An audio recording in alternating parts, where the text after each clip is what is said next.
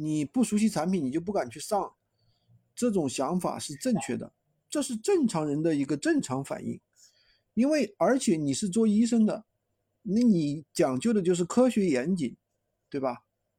但是呢，做无货源讲究的不是这个，做无货源讲究的是不是说我不需我要知道啊这个产品的细节啊什么，它的什么什么什么我要很熟悉啊，最好有一台产品在我面前我才去敢敢去卖，不是的，做无货源做做无货源讲究的是先把产品上上去，就是。我首先做无货源，我要知道的第一个问题是，你这个产品我怎么去上架？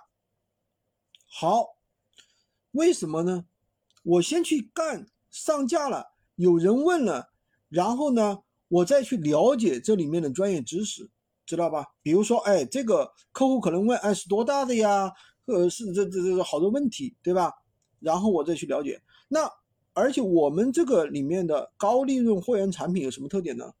就是我们群里面有很多老师，每个群都有老师，你有什么问题不懂，他会告诉你哦，这个问题应该怎么回答，这个问题应该怎么回答。而且我们的资料也很详尽，知道吧？如果说你自己去看资料，就比较费时间。其实无货源的人一直是这样做的，知道吧？先上图，不管懂不懂，先上图，先第一步是选品。选品不是说去了解这个产品的细节，了解的透透彻彻的，绝对不是的，就是先了解这个第一，这个产品是不是爆品，产品质量好不好？OK，了解清楚了，然后开始上。产品质量好不好就是看评价，就是看评价。比如说你在会员平台去拿货，就是看评价。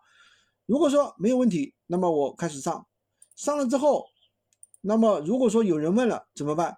我不知道怎么回答，很简单。那我就去问商家，问这个问题我应该怎么回答？你告诉我，对吧？你告诉我我怎么去问哦。这个时候再去再去研究产品的一些细节，懂了吧？所以说你的这个思路是不对的。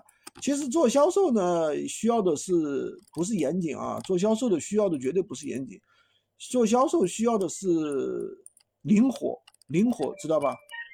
你懂吗？灵活啊，灵活一点。